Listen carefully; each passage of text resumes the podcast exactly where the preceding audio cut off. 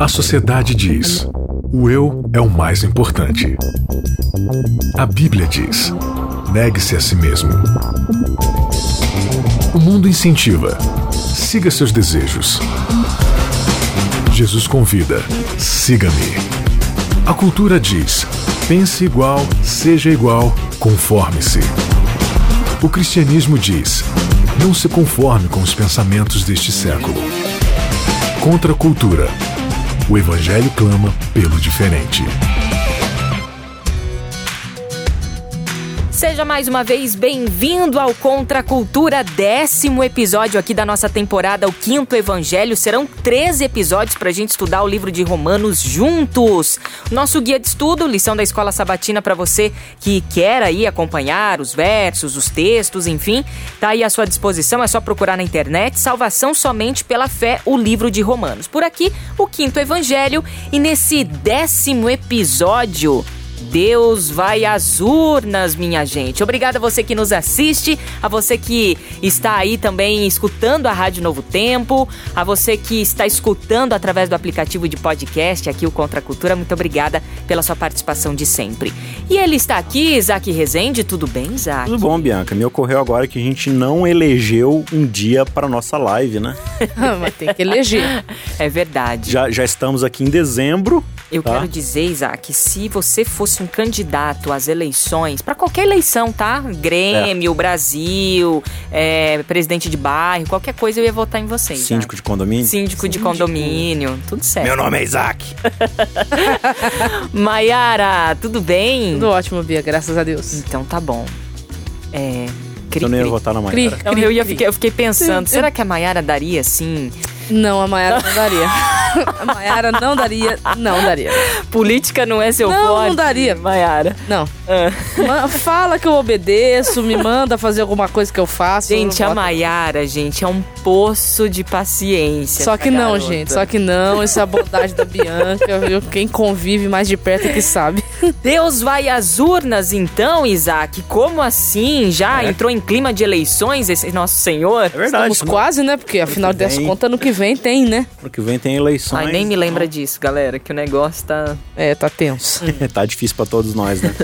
é, então, é, a gente vai lidar agora com o capítulo 9 de Romanos. Né? É um dos capítulos mais desafiadores da, do livro, da carta, né? Muita coisa. realmente, se você tira ele do, do, do panorama amplo do que Paulo está tentando passar na carta inteira, é, ele serve para provar muita coisa. Inclusive, é uma das pilastras, um dos pilares principais de quem defende o, o calvinismo. É, o calvinismo e todas as implicações, digamos assim, chique, soteriológicas. Hum. Né? Porque realmente você vai lidar com, com expressões que Paulo está usando aqui que são desafiadoras. Ele está falando aqui de Deus elege uns para perdição, para destruição, para depositar sua ira, outros para mostrar como o ser humano é mau e rejeita ele, e Deus ele elege outros, ele levanta outros para ser objetos da sua misericórdia. E aí quando ele demonstra a sua ira sobre aqueles que ele elegeu, a sua misericórdia brilha ainda mais. Então, são textos desafiadores que a gente vai tentar aqui. Se interpretar, Mas é como, estudar, é entender como o, o Isaac falou, não, não, não posso descontextualizá-lo, uhum. os versos, descontextualizar os versos do próprio capítulo e nem do seu contexto mais amplo, que serão os capítulos 10 e 11 que virão na sequência ou, do estudo. Ou seja, hoje a gente vai, né, por conta do tempo, só o 9. É, hoje é só o 9. Mas é bom até você aí de casa ler o 10 e o 11. Sem esquecer pra... é. também a teologia de Paulo. Uhum, que Paulo sim. não acreditava em, em dupla predestinação. Paulo acreditava que a raça humana foi eleita para um propósito, o pecado entrou no mundo, desviou esse propósito, veio Cristo para corrigir a rota. Isso é para todos. Pra todos. todos têm acesso. A todos predestinou para a salvação. Então eu Ótimo. não posso esquecer esse detalhe, porque senão eu vou acabar acreditando que o diabo ele, é, que Deus elegeu o diabo para ser diabo. Aí nós vamos entrar num problema filosófico grave, emocional. E vai esse ter não gente é o vai ponto, passar né? mal. Não.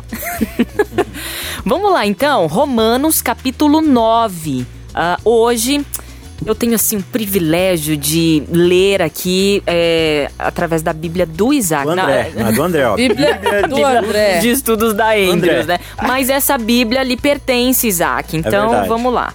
O André me, me vendeu. Vendeu essa Bíblia para você, né? Então, a gente tá aqui com a Bíblia de estudos da Andrews. Romanos, capítulo 9. Uh, ah, vamos aqui a partir do versículo 6. Beleza, é, o versos 1 a 5 aqui Paulo tá, começa dizendo uhum. o quanto diante de Deus ele garante sinceramente que ele tá triste por causa da situação de Israel.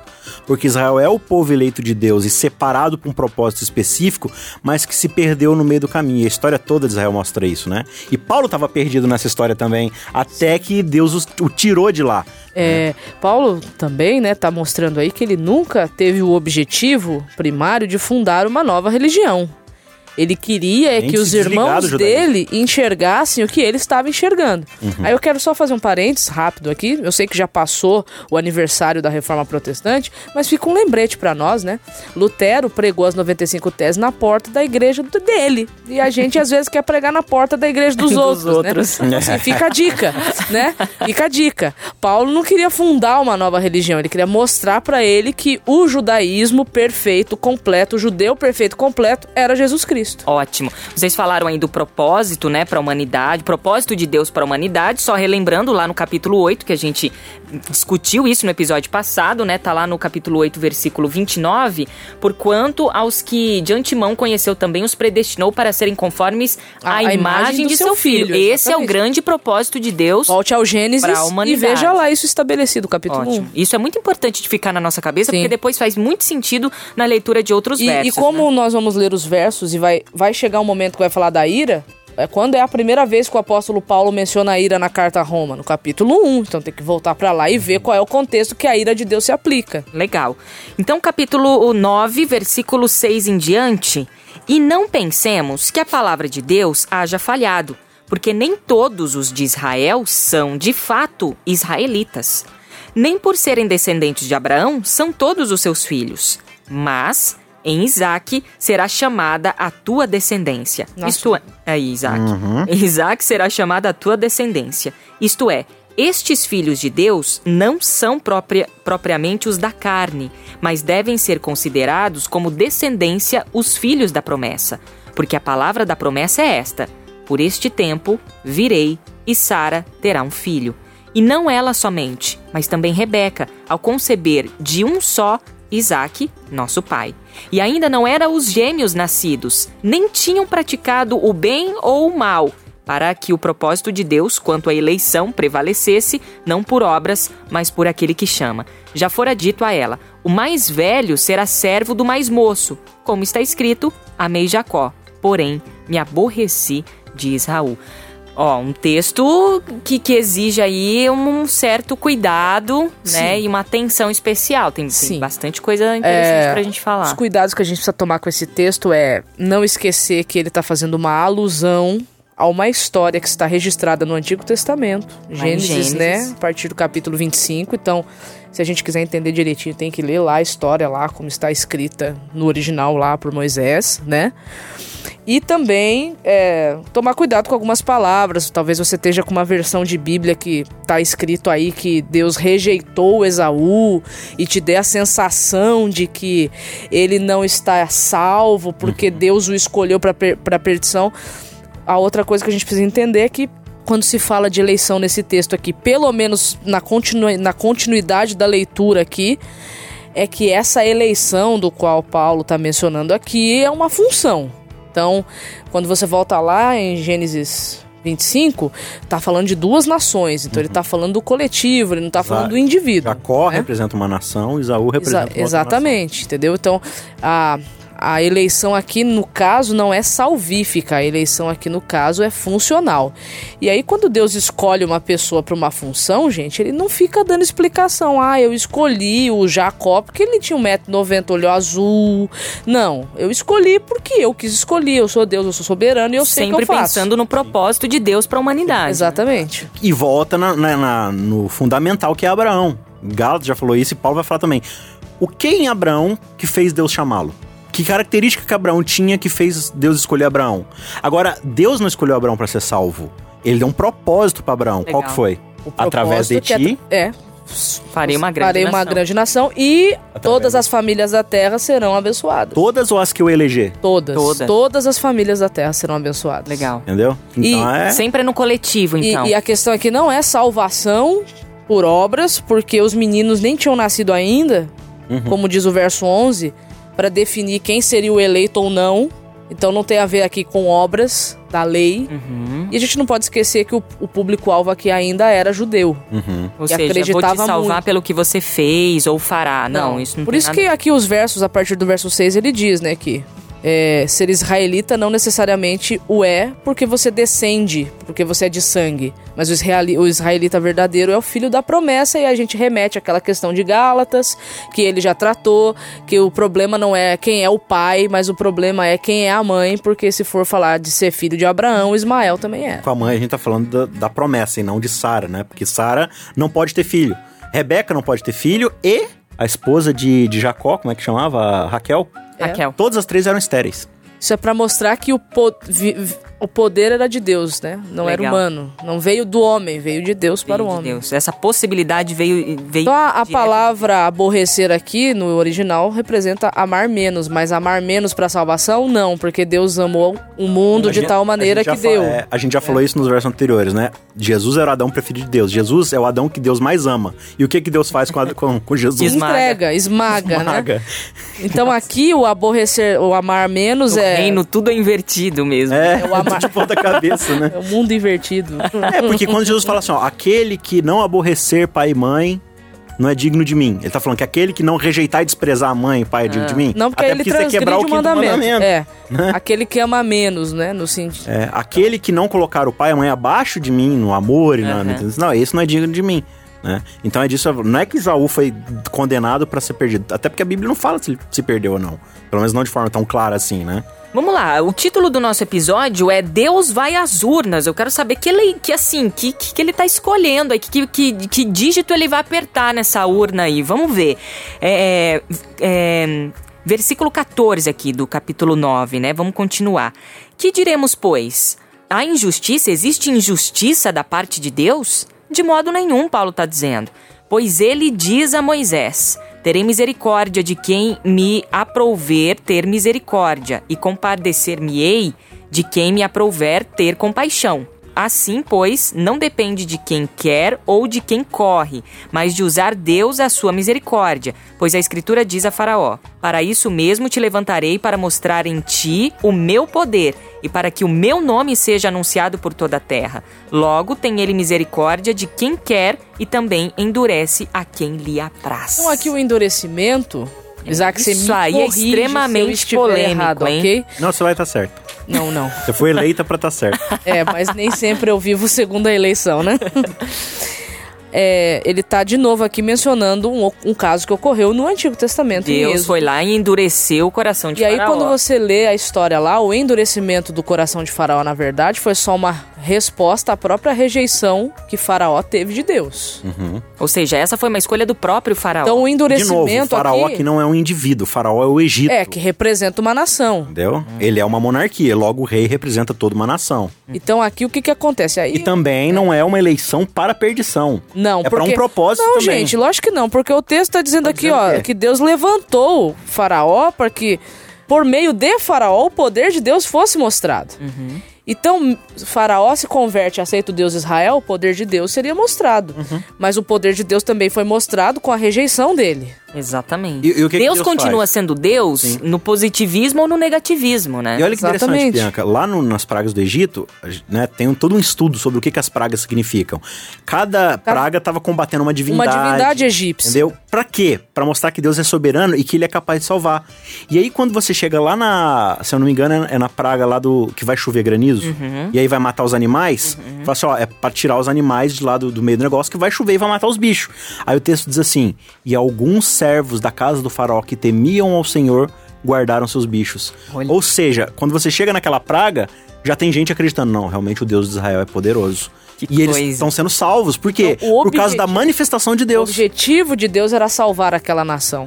Porém, nem todos daquela nação foram salvos. Não foi porque Deus escolheu que eles não fossem salvos, foi porque eles rejeitaram eles a salvação. Uhum. Então, o endurecimento aqui, por parte de Deus, ele é indireto. Em que aspecto? A mensagem saiu de Deus. O sol tá brilhando forte. Só que as ceras reagem de um jeito. E o barro reage de outro jeito. O problema tá no sol? Não, tá na matéria-prima que entrou em contato com ele. Excelente, excelente.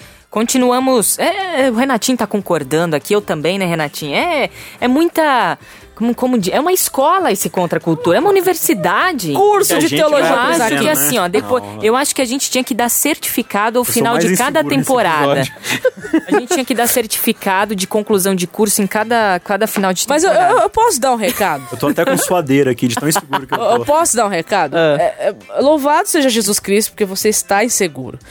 Porque eu acho assim, se tratar de Bíblia, nós nunca podemos estar confortáveis é com a posição que a gente tem. É, aí, é isso aí. A gente precisa estar aberto para o Espírito Santo corrigir as nossas visões, né? Eu no intervalo aqui, no, no intervalo, não, no bastidor aqui, eu, eu dei uma visão enviesada que na conversa corrigiu a rota, né? Então a nossa vida com, em relação à Bíblia, nós nunca sabemos o suficiente e o que a gente sabe não tá bom. Tem que continuar estudando. E é relacionamento com Cristo para que Ele vá abrindo a nossa mente e nosso coração para que a rota vá sendo Foi corrigida. Foi o que Paulo né? entendeu e era o que Paulo queria que o povo dele entendesse, por isso que ele tá pegando tão pesado, tão firme aqui. Muito bem, a gente continua a partir do versículo 19 aqui.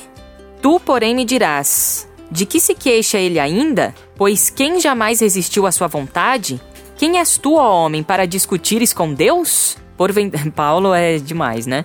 Porventura pode o objeto perguntar a quem o fez: Por que me fizeste assim? Ou não tem o oleiro direito sobre a massa para do mesmo barro fazer um vaso para honra e outro para desonra? Que diremos, pois, se Deus, querendo mostrar a sua ira e dar a conhecer o seu poder, suportou com muita longanimidade os vasos de ira preparados para a perdição, a fim de que também desse a conhecer as riquezas da sua glória em vasos de misericórdia, que para a glória preparou de antemão, os quais somos nós, a quem também chamou, não só dentre os judeus, mas também dentre os gentios? Aí ele começa, Paulo, assim como também dizem Oséias: Chamarei povo, Chamarei povo meu ao que não era meu povo, e amada a que não era amada. E no lugar em que se lhes disse: Vós não sois meu povo, ali mesmo serão chamados filhos do Deus vivo. Mas relativamente a Israel, dele clama Isaías. Ainda que o número dos filhos de Israel seja como a areia do mar, o remanescente é que será salvo. Cara, então você tá vendo? Eu desculpa, ó, a leitura que você fez agora, eu não consigo ver aqui eleição dupla, é, é, eleição determinista ou dupla predestinação.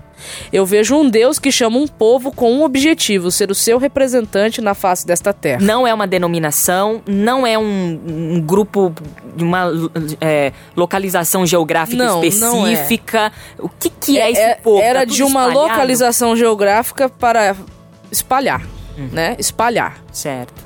E aí, aqui a gente tem introduzido a questão do remanescente. O que, que, é isso? Entendeu? Eu acho que logo a ideia do remanescente, até porque Israel foi uma nação que foi eleita por Deus. Sim. Pra um propósito. Toda Exatamente. Israel. Toda Israel. Não era assim, ó, vou eleger uma nação, mas só um indivíduo. Não, ele falou justamente a ideia de que tanto é que ele elegeu esse povo mas agora só sobrou alguns, que é o remanescente. Porque aí a, é os que questão... sobram diante de uma eu, destruição. Eu vou... Se sobrou, Isso. sobrou porque uns aceitaram, outros não. Uhum. Exatamente. Eu vou até indicar um livro, o livro A Teologia do Remanescente. Na, você adquire pela CPB.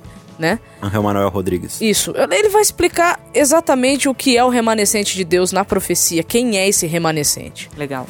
Então aqui, quando fala de vaso de honra, de desonra, tá, Deus criou todos para serem vasos de honra, mas às vezes a gente escolhe e vive como um vaso de desonra.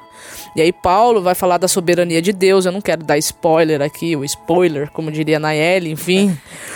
Mas quando a gente terminar o estudo do capítulo 11, nós vamos entender o que, que é essa soberania que Paulo está exaltando aqui. Entendeu? Mas eu posso dar um spoiler que não vai ser um spoiler, porque nós já vimos no último episódio. então vai, Mayara. Ah, lá em Romanos 8,37 diz que em todas as coisas nós somos mais do que vencedores em Cristo. O que Paulo vai falar aqui é que o bem já venceu. Isso nós vamos ler o capítulo 10, ler o capítulo 11. O bem já venceu. Final da história a gente já sabe. Já conhece o final da história. Agora a questão é se nós estaremos do lado vencedor ou perdedor, mas Deus nos escolheu para vitória. Uhum. Só que ele não vai forçar ninguém à vitória. Não, olha, olha só, é, a, é, essa ideia de que o chamado, o eleito, ele, primeiro que ele não vai. É, a ideia do calvinismo é que ele não resiste, né? Uhum. Ele tem até o conceito da graça irresistível. Uma vez que você foi eleito para ser salvo, não importa o que você tentar, você vai ser salvo. Você não vai conseguir desobedecer a Deus, não vai. Agora, Jesus, ele, ele conta histórias e parábolas que dão a entender o contrário. Por exemplo, quando ele fala do casamento, ele fala que ele mandou convite para várias pessoas. E quando os servos foram lá lembrar que o evento ia acontecer, o que, que as pessoas fizeram, Mayara? Legal. Elas não quiseram aceitar não quiseram o convite. Ir. Começaram a dar desculpas. Uma desculpa e, e, desculpas esfarrapadíssimas, né? Totalmente. E aí tinha um monte de gente que, que ele não tinha chamado. Que era o mendigo, era o, o aleijado, o coxo, não sei o que lá, não sei o que lá. Aí ele chama lá, os caras falam o quê na hora? Ah, então vamos. É, ó. Ó, esse texto do capítulo 11 que você leu aí, ele é fantástico, porque capítulo... ele mostra...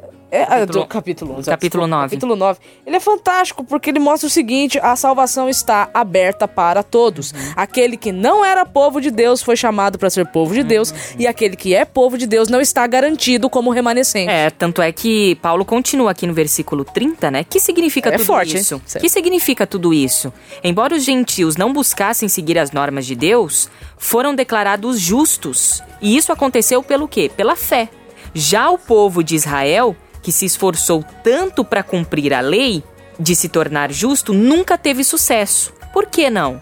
Porque tentaram se tornar justos por meio de suas obras e não pela fé. Tropeçaram na grande pedra em seu caminho. E a esse respeito as Escrituras afirmam: Ponham em Sião uma pedra que os faz tropeçar, uma rocha que os faz cair. Mas quem confia, mas quem confiar nele jamais será envergonhado. É o que Paulo está dizendo aqui no final do capítulo 9. Então, você vê que a questão toda. E é esse tropeço aí? Essa pedra? É, é, é, quando o Messias vem, ele é a rocha que os construtores rejeitaram, né? Ele é a pedra lá de Angular, aham. Uhum. É, Jesus, ele não só vem para nos salvar, mas o efeito colateral dele é o de escandalizar. Hum. Então, é aquela ideia. Pra, é, de novo, entra a ideia do barro e do e da cera entendeu? A pedra, ela vem para te salvar, para ser uma âncora, para ser firme, para te dar base, mas ao mesmo tempo, se ela pode te servir de tropeço se você rejeitar. Você vai tropeçar nela. Então veja, a ideia de que Cristo é total e suficiente para te salvar, tá aqui. pode, pode ser tua única esperança, mas pode ser pode ser tua perdição também. também. Você Uau. pode ficar escandalizado e falar: "Nossa, mas só esse negócio de aceitar Jesus, né? Eu preciso fazer alguma coisa". Isso vai ser a tua perdição, entendeu? Ou seja, Jesus pode ser uma pedra. Que louco isso, né? É, é, é, um, tro, é, uma, é um tropeço. É, é, inclusive, o guia, o guia de estudo traz, né? Um, um dos dias aqui, quinta-feira, fala sobre esse tropeço. Bom, como é que a gente pode fechar então, já que vocês no começo do episódio falaram que o capítulo 10 e 11 também fecha bem essa ideia aí de povo escolhido. Como é que é, Isaac? Ó, aqui no, no verso 21, a gente leu sobre o, o oleiro ter direito de usar o mesmo barro para fazer um vaso de especial honra. e outro vaso comum. Uhum. Ou seja, o oleiro que vai definir para que, que ele vai usar o barro. Sim. Então não é papel do ser humano definir o que, que Deus vai. Esse texto aqui, é, ele está fazendo alusão a Jeremias, aqui no capítulo 18 né? Paulo está citando Jeremias 18, uhum. e nos primeiros versos, do 1 ao 6, ele está falando que ele ele foi até uma casa, o Jeremias foi até uma casa de barro e viu ali que tinha um vaso que estava torto, estava quebrado. Ele quebrou e fez um outro vaso melhor. Então Deus está falando assim: acaso com Israel Deus não vai fazer a mesma coisa? É o versículo 7. É. Né? E aí ele diz no verso 7: se eu anunciar que uma nação ou reino será arrancado, derrubado e destruído, mas essa nação abandonar os seus maus caminhos, eu não a destruirei como havia planejado. E se eu anunciar que plantarei e edificarei uma nação ou reino, mas essa nação praticar o mal e não quiser me obedecer, não a abençoarei como havia declarado. Ou seja, não é determinismo. Não, mesmo, né? e, e qual é o propósito de Deus? É salvar. Salvar e ponto. Você, você não vai me aceitar, ajudar, você pode não aceitar. Beijo, tchau. O propósito é usar você para abençoar todo mundo. Mas, mas engraçado que nem barro... isso Deus faz, né? Beijo, não, tchau. Ele continua. Deus, ele continua é. lá. Não, não diz isso não. Vem é cá. Porque aqui também lindo. ele tá falando de propósito. O propósito do vaso. Ele quer salvar todos os vasos. Mas uns vasos ele vai utilizar para fazer um trabalho, digamos assim, sujo. Uhum. E outros um trabalho mais bonito. Não é papel seu ficar definindo, ah, Deus, eu não quero ser, é, ser o zelador da igreja, mas eu quero ser o pastor. Uhum. Não, isso aí é Deus que vai te chamar. Então é um exemplo bem né, rústico, só para dizer que Deus vai utilizar cada um para o seu propósito e aí cabe a nós responder ou não a esse propósito. Muito bem, a gente espera que tenha feito sentido aí para você o nosso estudo de hoje. Se você tem alguma dúvida, você pode escrever pra gente, algum comentário, enfim, alguma crítica, algum elogio também, porque a gente gosta. Você pode escrever pra gente através das redes sociais ou participando lá no nosso site também, novotempo.com/barra contracultura. Gente, então semana que vem, 10, capítulo 10, pra gente entender um pouquinho mais aí. Capítulo 10 e 11. Dessa eleição. Eu acho que a lição semana que vem pega os dois. Opa, é então vamos lá. Isaac, até semana que vem. Até. Nayara. Até semana que vem. Encontro na semana que vem. Obrigado você aí do outro lado. Um beijo, até semana que vem. Contra a cultura. O evangelho clama pelo diferente.